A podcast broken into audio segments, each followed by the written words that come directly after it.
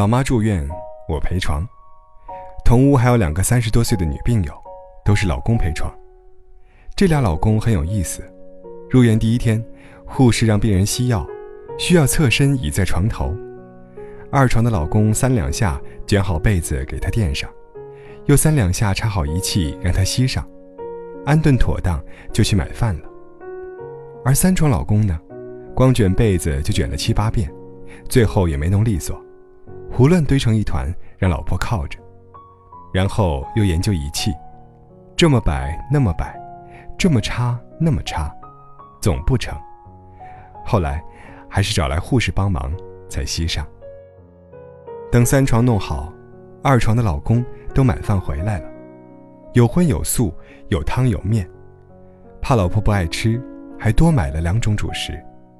二床吸完药正好吃饭，吃完稍微活动一下就午睡了。二床都睡着了，三床的老公才回来，买了几份菜，全是肉。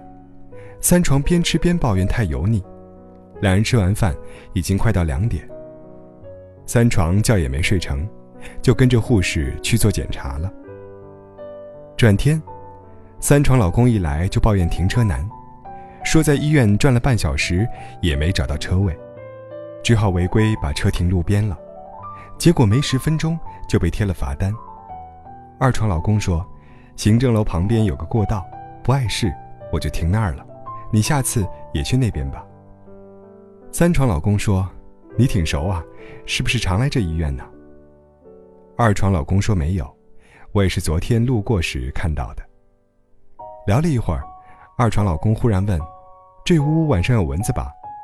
二床说是啊，昨晚咬得我都没睡好。二床老公说。纱窗留这么大的缝，肯定进蚊子。然后就去弄纱窗。二床说：“那纱窗坏了，推不上。”她老公试试，果然不行。想了两秒钟，转头去护士站要了一团医用胶布来，踩着椅子把缝贴上了。我妈在旁边看着，就感慨：“跟聪明人过日子得省多少心呢？”二床说。阿姨，你说的真对，跟他过日子，我啥事儿都不愁，大事小事他总有办法。跟一个大事小事总有办法的人过日子，想想就觉得舒爽。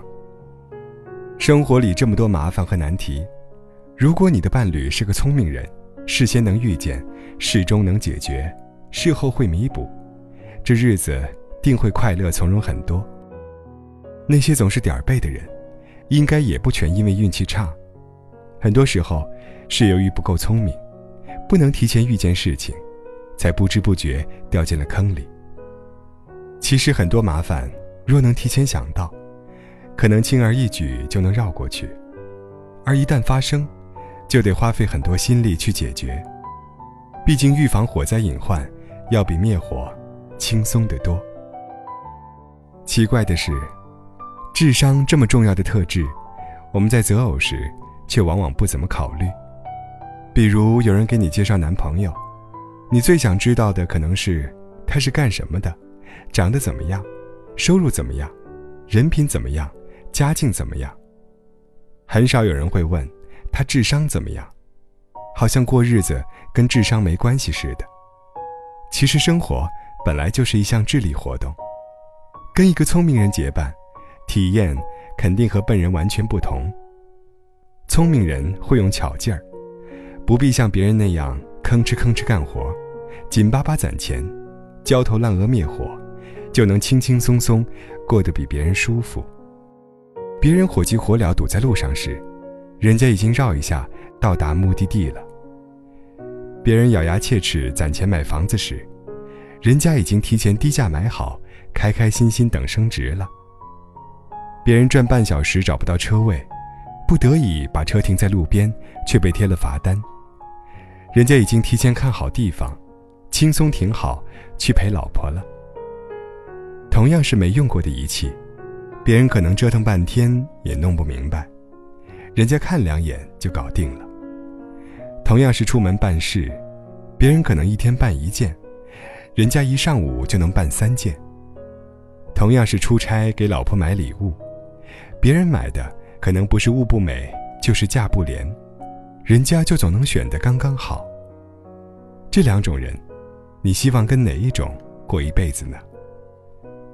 反正我是觉得，智商比颜值更重要。颜值看久了会审美疲劳，而智商一辈子都能让你受益无穷。你若是聪明，真该尽量找个聪明人结婚呢。